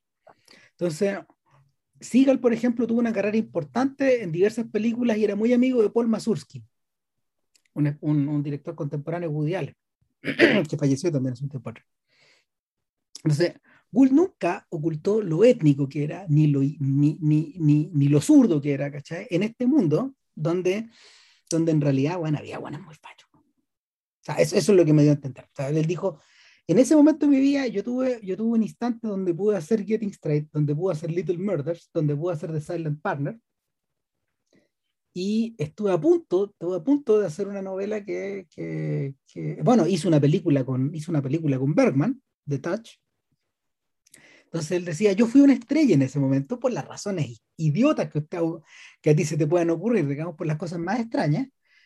Y eh, sin embargo, yo sabía que en el instante en que, eh, en el instante en que mi estrella pestañara, estos buenos me iban a quitar todo. Tú sabes cómo es esta gente, decía este y, me lo decía, me lo decía ya casi, no sé, 40 y tantos años de distancia, 40 años. Pero lo que él tenía, lo que él tenía súper claro en su cabeza era que eh, en el breve instante donde la pudo, donde la pudo meter hasta el fondo, y eh, se la jugó y hizo estas películas juegan hirvientes. Y, y, y, eso también, eso también, eso también, eh, eso también es contemporáneo de The Long Goodbye y de algunas otras producciones, pero eh, la sensación que él tenía de incluso haber sido una estrella de Hollywood y haberse dado cuenta cómo eran estos huevones, evoca un poco esta, esta sensación de impotencia que Doc Portelo tiene frente a estos gallos. O sea, cuando, cuando Sportello entra al edificio, cuando Sportello va a conversar eh, eh, sin, sin ser anunciado a la oficina de su compadre, porque eso es Bigfoot, tal como había, habías dicho hace un rato, eh, va cruzando la calle en el paso de cebra y un Paco con lo bota, le pega un, un hombrazo y lo bota. Sí, pues en el fondo él era, claro, o sea, el, en el fondo el trato que le dan a este hippie, ¿cachai? Es como, es como el de una persona que hubiera elegido ser negra. Es lo peor, de lo peor, de lo peor. Lo, tratan, lo tratan, claro, o sea, como un como si fuera una minoría, ¿cachai? Pero para colmo una minoría elegida. Ah, como, como criminal, claro. No, claro, y, y un criminal, un antisocial, una escoria. Entonces, es un poco esa la sensación. Y, y lo, lo, fascinante de, lo fascinante de la carrera de Gould es que en realidad él siempre fue un poco esa escoria y cuando uno ve las fotos de la época, o sea, la escoria que, la escoria que pudo sacar la cabeza para afuera y hacer estas cosas y después, y después se lo tragó esta weá. O sea, para ese entonces, sí. Barbara Streisand tenía otro post. Bueno, me imagino que coincidió con que puta ganó Reagan y empezaron, en el fondo empezaron a buscar, weón, protagonistas blancos y, eh, blancos y anglosajones. efectivamente. Manifiestamente. Claro. Y o sea, el, el, último, el último grito de gloria, de hecho, de eso, de, de, de, de ese mundo, eh, es otra película que es de podcast que se llama California Split, que es un filme, de, es un filme que tiene, es de Robert Altman, con George Segal y con Elliot Gould, donde, donde ellos son dos jugadores que, que van a Nevada, a Reno, a, a, tratar, de, a, tratar, de, a tratar de ganar al póker, eh, a sabiendas de que si no lo hacen están hundidos. Es una comedia, pero en el fondo es una tragedia. Y, y claro, el, el, rollo aquí es que eh, Sportello siente eso todo el rato, porque efectivamente la ola, esta breve ola contracultural ya está siendo barrida bajo la alfombra, se los están llevando a todos se los están llevando a todos. Y los que no, los que no se están llevando, se están ahogando en el copete, como Bukowski, o en las drogas, como Barrows, o ya están bajo tierra, como Kerouac. Así está la cosa. Entonces, no, no es de extrañar que alguien como el Portelo no esté escuchando a Pink Floyd, bueno, no esté preocupado de esas weas. En el fondo, este weón, eh, este no tiene, este, este no tiene tiempo para refocilarse bueno, en las manías, en las manías hippies o, o post-hippies. Y como dijo alguien por ahí, eh, el, como dijo alguien por ahí, eh, todos estos hippies de Laurel Canyon que estaban haciendo canciones bueno, eran unos fucking millionaires en esa época. Los que podían continuar siendo hippies con ese estilo de vida estaban forrados. Estaban súper forrados. No... A la otra gente bueno, le estaban colgando de las pelotas. Y, la película acá, y, en, eso, en eso la película, yo creo que yo creo que la película bueno, es fundamentalmente decente a la hora como de explicar esta cuestión con unos pocos pincelazos. O sea, cuando, cuando Sportello llega van a ver a Coy Harlinger, precisamente escondido ahí, medio refugiado, en esa casa de Laurel Canyon, donde están tocando supuestamente, donde está viviendo supuestamente con sus amigos, ¿cachai? ¿Qué es lo que hay? Harlinger está cagado a susto, está hablando así bueno, en volumen 1 o volumen 0, prácticamente con, con Sportello y lo que tenéis cerca de él efectivamente es una mezcla de músicos, es una mezcla de dopers y al mismo tiempo con em, fascistas de culto arios están ahí entremezclados, circulando entre estas mujeres que de alguna manera son como son como eh, están ingresadas como una especie de establo, bueno, es medio parecido a lo que ocurre en el rancho también de, de, la película Tarantino. Tú decías, ah, diablo. Y ahí, ahí se fue todo, ahí donde se fue todo esto al water, porque no hay que recordarse, man, que Manson, que es una figura tan particular, era músico, era un supremacista ario, y al mismo tiempo vendía la pescada del místico, vendía la pescada del gurú. Las tres weas a la vez, weón. Te pasaste. Entonces, eh, el, el, la, película, la película parece acertar con esta idea de que, bueno, estos, estos locos son los enemigos, pero detrás de estos locos hay más gente. Y claro, llámese, llámese el colmillo dorado, llámese, mm, llámese um, Adrian Praya, o llámese, ¿cómo se llama? O llámese Mickey Wolfman. No, y hay otro más grave todavía, porque el papá del el papá de esta cara, bueno, Que se la, que se la afilaba al doctor, pues, bueno. Sí, claro, creo que el Fenway, el papá de claro, Diabónica. Exacto, y, es, y, ese es el verdadero demiurgo esta weá. En el fondo, el, como, como dicen por ahí, no, se nos va a explicar todo el detalle, el buen que tiene el problema y el buen que tiene la solución. Claro. O sea, si, la droga, si la droga te hace cagar los dientes, bueno, puta, tenía un gremio de dentistas que te los repara. Claro. Y son la misma gente. Si la droga, bueno, efectivamente te hace cagar, bueno, puta, ¿por qué, ¿por qué no lo usamos para deshacernos de esta escoria? De modo que la película llega a sugerir en algún momento que, la, que el gran, los grandes responsables del cartel de droga lucen, lucen como la familia Ingalls. Sí, bueno, y, por eso te digo, o está, claro, y está emparentado con eh, Final Loathing en Las Vegas, donde la tesis de Hunter Thompson es que al final del túnel de drogas, descontrol de toda la cuestión, no está ni más ni menos que la CIA y el FBI. Al final del túnel, al final del túnel, finalmente eh, está, está, están estas organizaciones de defensa de América. Que para defender a, bueno, el, el que, el que en realidad el padre de esta, el padre de esta lógica es Barrows en el almuerzo desnudo, ¿no te acordáis? No, Cuando, o sea, en, el, en, el, almuerzo desnudo, eh, en el almuerzo desnudo, en Yonki y en, otra, en, otras, eh, en otras novelas, muchas veces que no hacen ni sentido, porque también tienen todos estos métodos poéticos, estos métodos mecánicos de escritura, en fin, da lo mismo. Pero lo que alcanzáis a entender es que, eh, es que la droga es una, la droga es un device, es una especie de. Es una especie como. Es, una herramienta, una herramienta de guerra. Es un contenedor, claro, es un, es un, contenedor de, es un contenedor de muerte que te está siendo servido a ti, que eres alguien que tiene que ser borrado del mapa, urgentemente. Chao. En ese sentido se parece, se parece al tabaco, se parece al alcohol. Sí. se parece también a otro tipo de drogas duras, como no sé, como las películas de Marvel. O sea, es un poco eso. Eh, y, bueno, y a la comida, a la comida chatarra, en fin, o sea, generan, generan riqueza. Eh, por otro lado, segregan, porque claro, muchas de estas comunidades terminan, terminan totalmente, totalmente borradas del mapa, como bien lo dice, como bien lo dice Tariq Khalil, que aquí en la, lamentablemente en la película tiene un rol muy pequeñito, en el libro es un poco más largo, está encarnado nada menos que por Michael K. Williams, el Eterno. Sí, puta. Eh, para quienes no se acuerdan el nombre, pero es Omar, el actor que interpretó a Omar en The Wire, que falleció también hace un mes.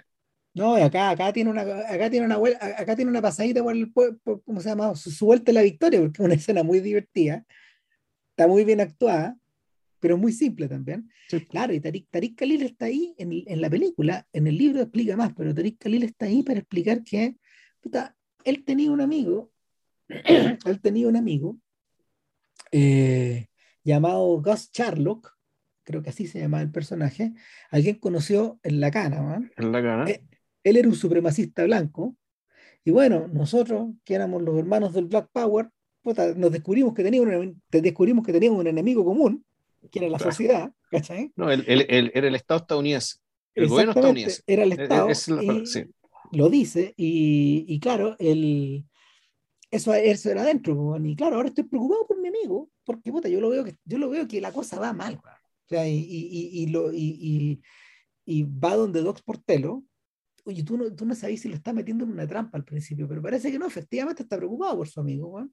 Y claro, pues su amigo Juan aparece muerto al lado de Docs Portelo, de Docs Portelo estaban deshaciendo de él. Eh, pero de Taquito dice otra cosa. Eh, de Taquito él dice, eh, bueno, todo esto yo creo que lo podía ubicar en este lugar de donde yo pertenecía, el barrio tanto tanto.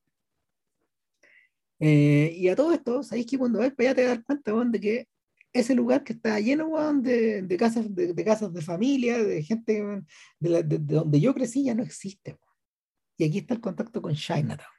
Es decir, hay, hay, hay, hay, poderes fácticos en el fondo que están borrando del mapa distintas cosas y claro, para poder, para, poder, para poder seguir construyendo, para poder seguir de alguna manera eh, construyendo esta realidad que América quiere o que América compra, sobre todo, eh, hay cosas que tienen que ser borradas. Claro, y en algún momento el personaje que no existe, aunque no estoy, no estoy del todo convencido de eso, también fue una charla del auto muy casual, muy breve, dice, bueno, pero en realidad lo que te contó es lo mismo que pasó con Sánchez Rabín, ¿cachai? Cuando sacaron a los mexicanos, o cuando en Bunker Hill hicieron recagar el barrio para instalar, bueno, creo que un teatro. Ahí, ahí está la conexión de nuevo con eh, Chávez Rabín, el, el lugar que Chávez Rabín, que, claro, que, que, es un disco a todo esto de Ray Cooder. Es eh, un homenaje al barrio que, está, que desaparece, ¿no? Sí, claro, él, él, creció en Chávez Rabín. Entonces, años después él escribió un. Él escribió un. O sea, escribió canciones y contó un poco la historia del barrio que ya no existe y que fue, que fue borrado por, por, por otros developments. Ahora, eh, en el. La película, se nota que la película tuvo que ser tijereteada. Que se nota. ¿Por qué razón? Porque hay personajes que están aludidos en la película que, mm, que están mal aludidos. Por ejemplo, Docs Portelo está, Docs Portelo está eh, escribiendo sospechosos en una pizarra y, y, hay uno que no, no, lo ha sido mencionado en la historia, pero que en la escena siguiente lo mencionan. hay, cosas que, hay cosas que le sacaron entre medio. Ya. Y, que a mí me da la sensación de que esta película bien pudo haber durado tres horas. Pero, pero como, como, como, eh, Anderson no hace cortes del director, ah, yo creo que está perdido para siempre nomás ese pedazo. Ahora bien, ¿qué es lo que ocurre, qué es lo que ocurre en el libro?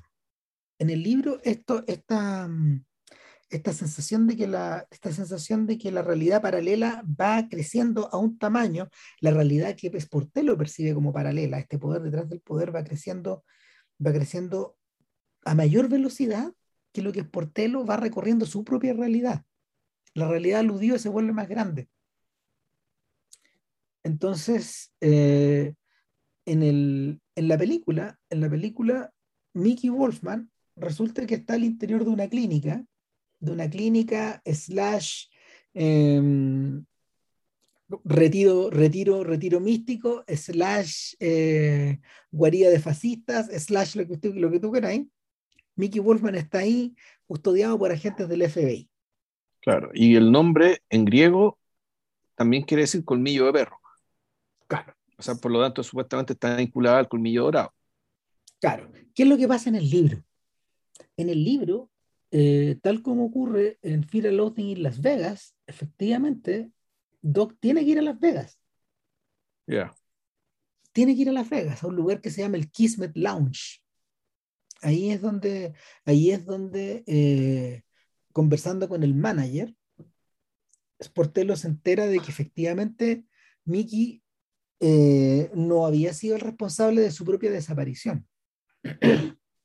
y ahí es donde alcanza a divisar a Mickey con los gallos del FBI. Ahora, eh, el, asunto, el, asunto realmente siniestro es que, es, que, es, que, es al regreso al regreso de la, del viaje a Las Vegas, eh, Sportello encuentra una especie de mini ciudad vacía en el camino de, en, un recodo del camino de, los, de Las Vegas a Los Ángeles. Y en ese lugar donde se encuentra con un tipo que no aparece en la película, que se llama Rix Warbling, que es otro de los, es otro de los demiurgos de esta historia, y es él quien le cuenta, quien le cuenta que eh, Wolfman en un, en una Wolfman en un arranque de en un arranque filantropía había, había eh, intentado construir una ciudad un poco a lo, box, a lo, a lo Boxy. Ya, Boxy Malone. Claro. O sea, perdón, ¿Boxy Claro. Boxy Siegel. Boxy Siegel, claro. a lo Boxy Siegel, claro, pero que, que, que, en un intento como de borrar Los Ángeles. Y, y, y, esta, ciudad, esta ciudad está convertida en una especie de espacio fantasmal. Y es ahí donde Warbling le dice, no, si lo que pasa es que a Mickey Wolfman ya lo reprogramaron, cabrito. Cagó todo. O sea, Wolfman ya volvió a la realidad, volvió a su mujer, volvió a su cuenta corriente, volvió a su vida. Y nos dejó acá, nos dejó, nos dejó a todos, como se llama, un poco en el aire y nos volvió a nosotros. como dicen ellos. Claro, nos dejó en la estacada, cagamos, pues, eh, en la, la sensación que la película proyecta no es tan grande de derrota en ese sentido. O sea, no, no, no alcanza, no alcanza a ocurrir, no alcanza ocurrir eso. O sea, pero, pero la, la, la, la película abrevia, abrevia este instante, el, el, esas 20 30 páginas donde va Las Vegas la cagada, porque, porque, porque en el fondo eh, ir a Las Vegas equivale al infierno, bajar al infierno. Efectivamente, es que eh, eh, eh, es, donde todo lo que es donde todo lo que los ángeles parece estar sugiriendo está pasando. Allá, allá, allá, hay permiso. Más que el infierno, el, claro, es mejor hecho el subconsciente. Claro, efectivamente. Una desinhibición. Claro. Entonces, el, e, e, en, en, ese punto donde la, donde la película hace ese salto, yo creo que no sé si algún, no sé si lo, no sé si lo filmaron o no, pero, pero, pero se arregla bien como para pasar para, el, para ya para el desenlace, que igual, igual que en el libro, como buena, como buena narrativa de como buena narrativa noir, también incluye violencia, incluye balas, incluye víctimas, en fin. Ahora no sé si las contamos. No. Eh, o sea, en parte lo que ocurre es que Sportelo, Sportelo él, él, cree estar, él cree estar reparando el mal que está hecho, en principio, pero al mismo tiempo él siente que tiene que vengarse contra estos hijos de puta. Sobre todo unos que, unos que eh, han sido aludidos durante toda la película y que de repente adquieren, adquieren entidad. Y que no solo están jodiendo, no solo están jodiéndolo a él, no solo están jodiendo a estas mujeres que, eh, a estas mujeres que han, llegado, que han llegado con sus casos a preguntar, sino que sobre todo, sobre todo están, sobre todo están jodiendo a gente que incluso opera la luz del día como Bigfoot. El, la película yo creo que falla un poco a la hora de, de terminar de perfilar quién es este, quién es este Bigfoot Pearson siento yo, porque... ¿Qué opinas tú? Porque, porque el, el, como, tú bien, como tú bien decías, hay, hay una especie de lazo que liga a, este, a, estos dos, a este, a este bicho de la contracultura y a este, a este, a este brazo fuerte de la ley. Ah, puta, es una, no sé si es una comprensión mutua que se necesitan, o hay alguna especie de, pese, la, pese la antipatía gremial, hay algún tipo de simpatía personal. Sí. Eh, y que, pero el personaje, el personaje, el Paco va evolucionando en términos de que tú empiezas a saber más de él. Y que el bueno en el fondo es un terrible macabeo y un prisionero de su matrimonio. Porque hay una escena donde está, está chupando ahí con el cabro chico al lado, el cabro chico sirve copete como si fuera el rey de la casa, donde los hijos puta, eh, puta le sirven y te tienen un temor reverente. Y sin embargo, al poco tiempo aparece, puta, eh, aparece la esposa que Básicamente es una, eh, una, mujer que lo hueve, lo hueve, lo hueve, porque este weón eh, le gusta mucho su pega, pero uh, de repente tú ves al revés, este weón le gusta mucho su pega para no estar en la casa con esta eje mierda, pues.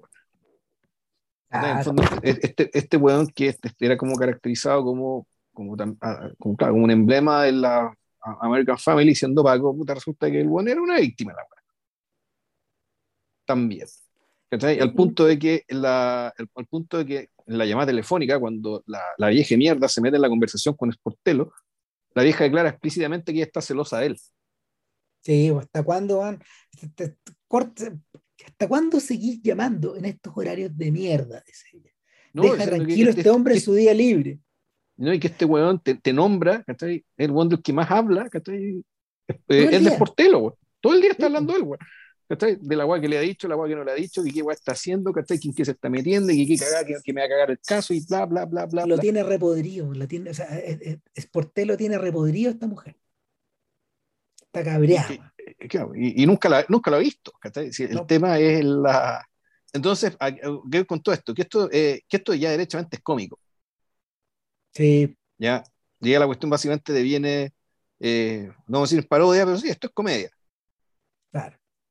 Y el, ahora, eh, como toda comedia, esconde una tragedia, porque es el final de la película, cuando ya todo está medio resuelto, Bigfoot sigue yendo, Bigfoot sigue hueveando, entra, un día a la casa de Sportelo, pero, le, pero tal como en los Picapiedras, tal como Pedro Picapiedra, le pega una patada a la puerta y la bota. Claro, bueno, ahí tú empezás a pensar de repente, pero este es el verdadero, el verdadero Bigfoot, ¿cachai? O aquí hay que apelar, bueno, a, que Sportelo no es confiable, El, eh, ahora, el, momento en que Bigfoot entra, eh, se come toda la marihuana que Sportelo se está fumando. Por eso digo que parece una escena, parece una escena imaginada. Exacto. Eh, y Sportelo empieza a llorar, a llorar, a llorar. Ahora, el, porque, ¿qué es lo que está viendo? ¿Está viendo a su doble? ¿Está, viendo a su doble opuesto? ¿Está viendo el... Oh, ¿O Sportelo también es un invento del mismo... del propio Bigfoot?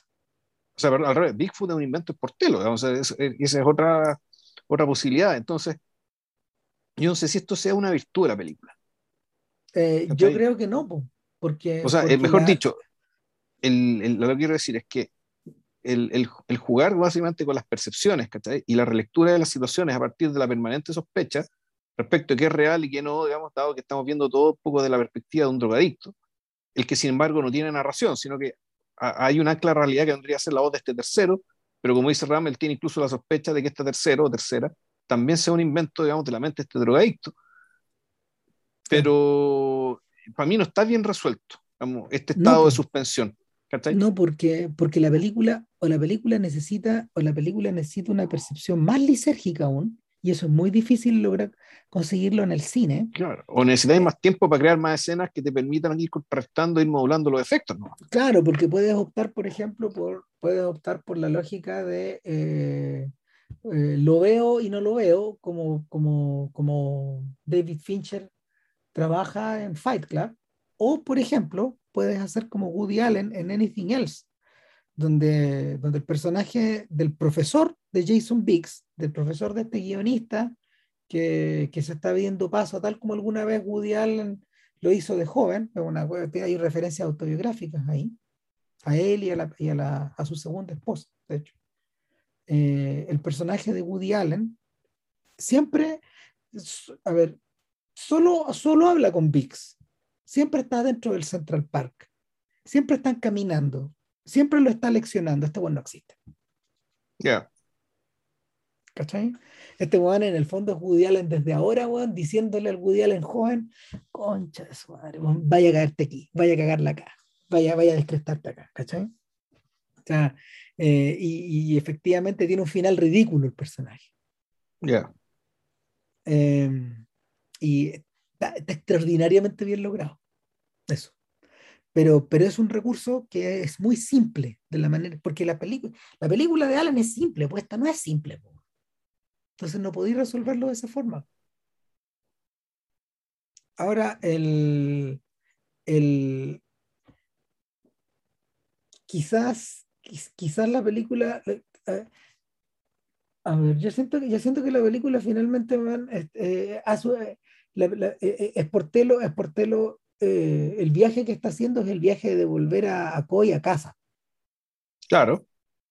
Y, una cosa que es bonita en la historia es que cuando, cuando lo, lo va a buscar, lo va a buscar este, lo va a buscar a Laurel Canyon y este Juan sale, sale rajado corriendo, como solo Juan Wilson puede hacerlo, O sea, es decir, evocando, evocando todos los fantasmas del personaje de, de los Royal Tenenbaums. ¿Te acordáis que ese cabrón chico que era el vecino de los Tenenbaums, que soñaba con ser un Tenenbaum, que se había convertido en un escritor de moda, siempre con un sombrero, un sombrero arriba de la cabeza, en una especie como de vaquero, de vaquero existencial, pero al final era un fraude él mismo.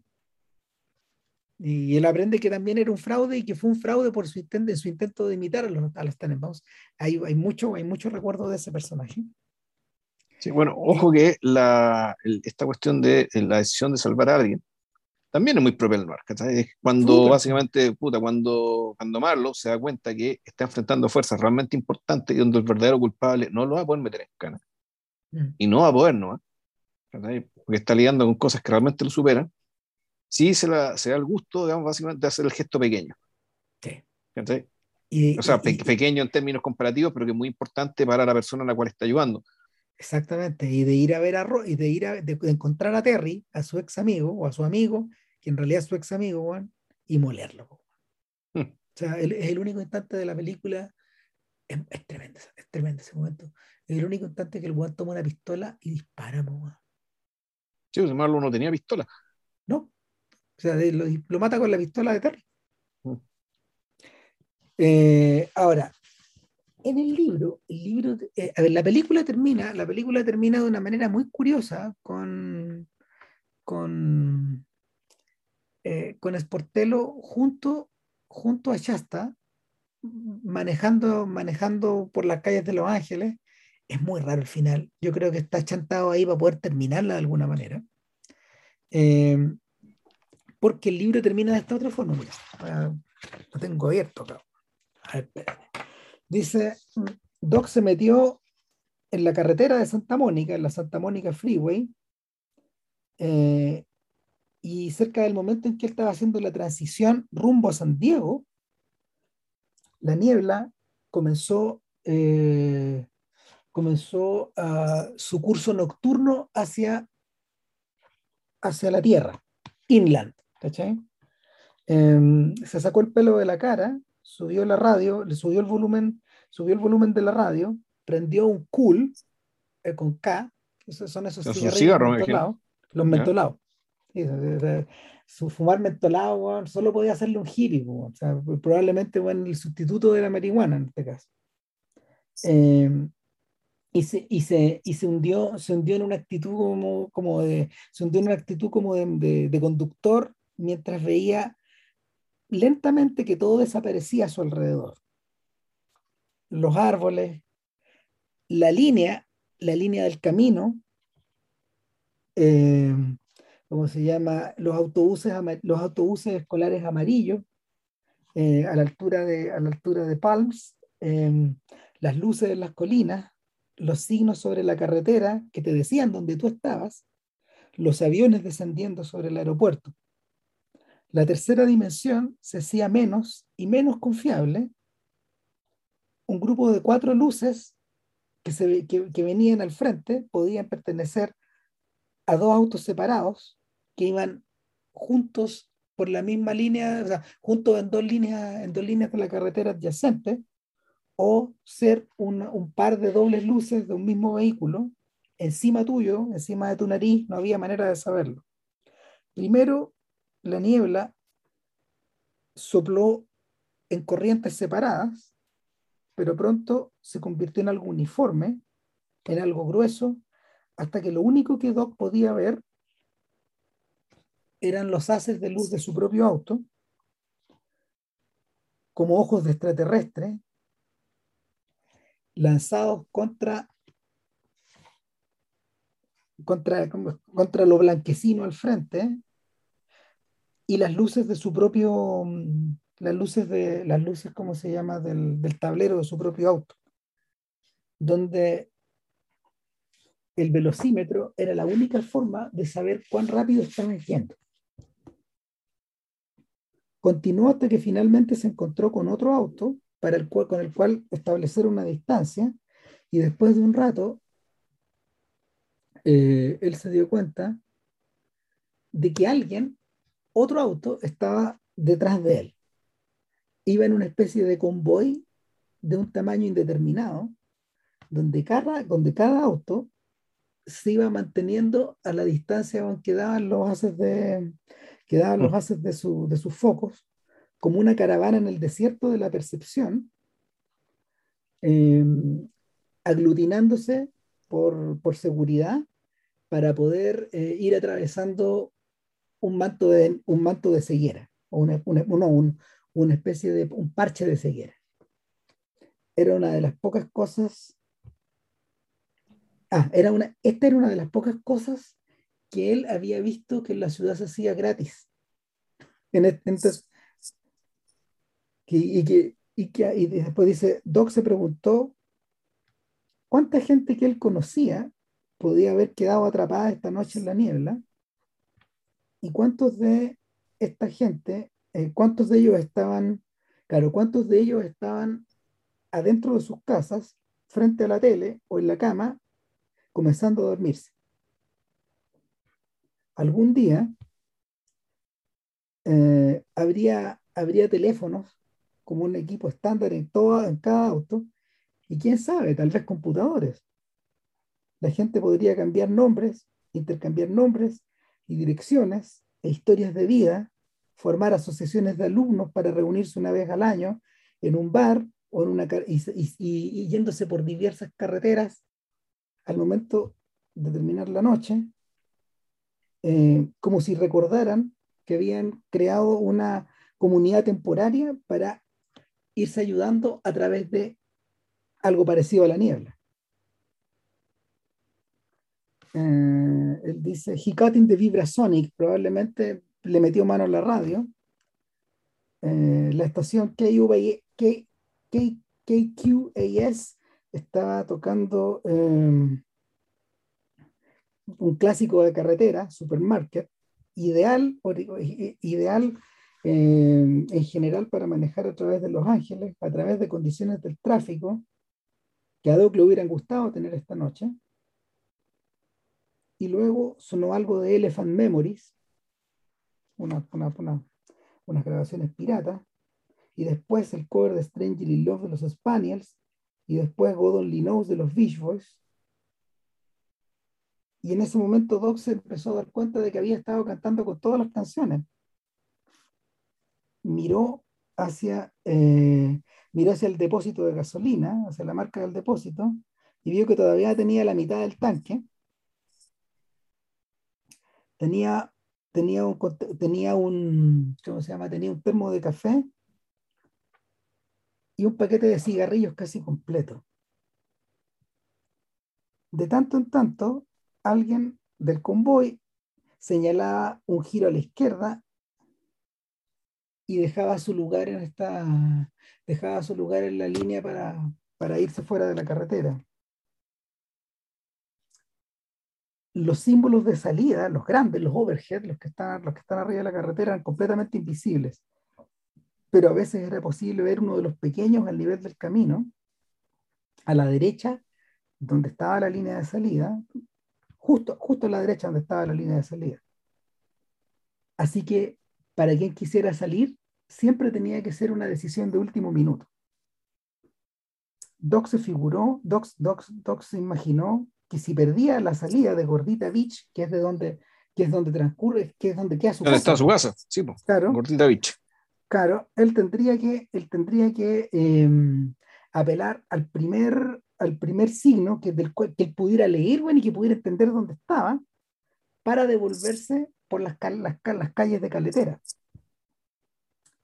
Eh, sabría que cerca de Rosencrantz, la carretera, em, tomaba, una, tomaba una vuelta hacia el este y en cierto momento en Hawthorne Boulevard o Artesia, que es el lugar donde vivía Tariq Ali, él, por fin perdería la niebla. A menos que ésta se estuviera esparciendo en la noche y se esparciera por toda la región. Tal vez esto iba a estar así por días.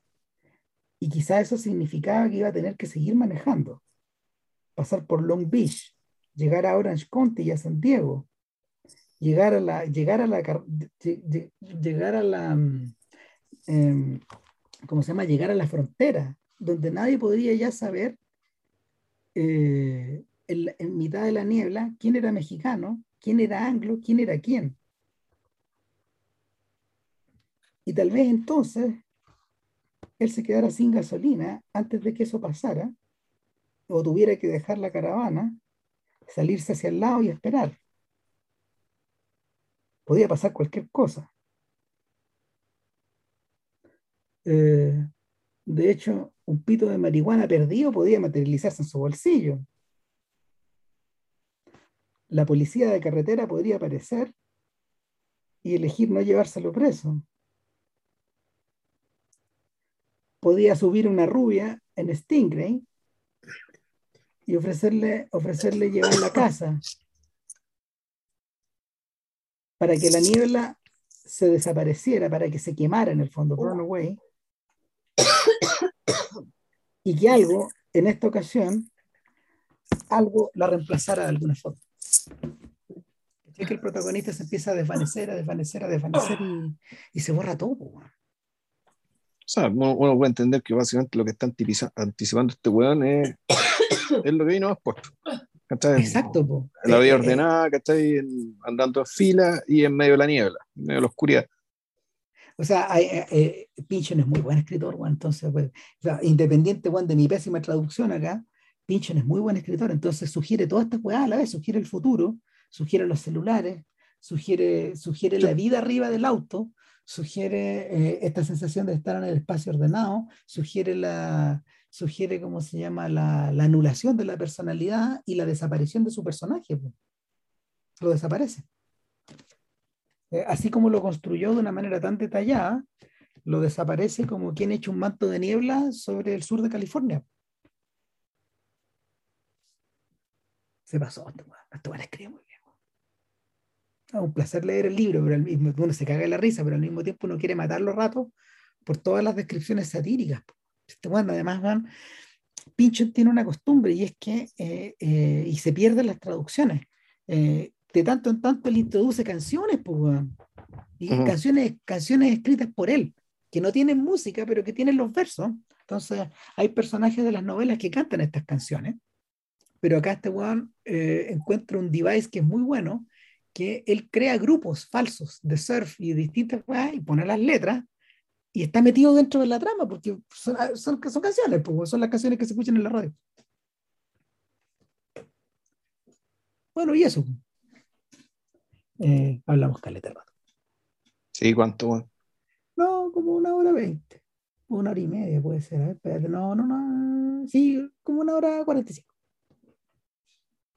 Ah. Menos que la película, por lo menos. Sí. Eh, ya paremos. Estamos.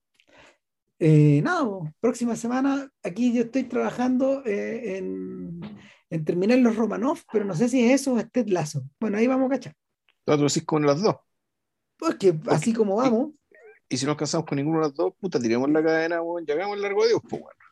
Eh, o hagamos del Will Be Blood, También. Ah, también, pues bueno.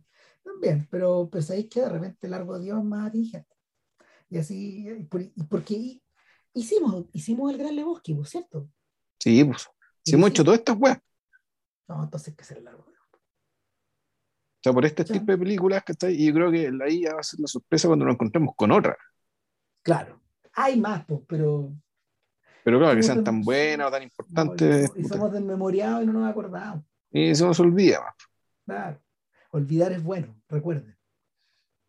O sea, en realidad, bueno, es lo único que, es lo único que no, es lo único que este pobre día, estos, estos dos pobres diablos los salva. Menos mal que no olvidamos cómo era esto. Si no fuera porque me gustó tanto el final, también me habría olvidado el final del libro. Hmm. Eh, nada, pues eso. Cuídense. Que esté muy bien. Coraje. Chao. Chao.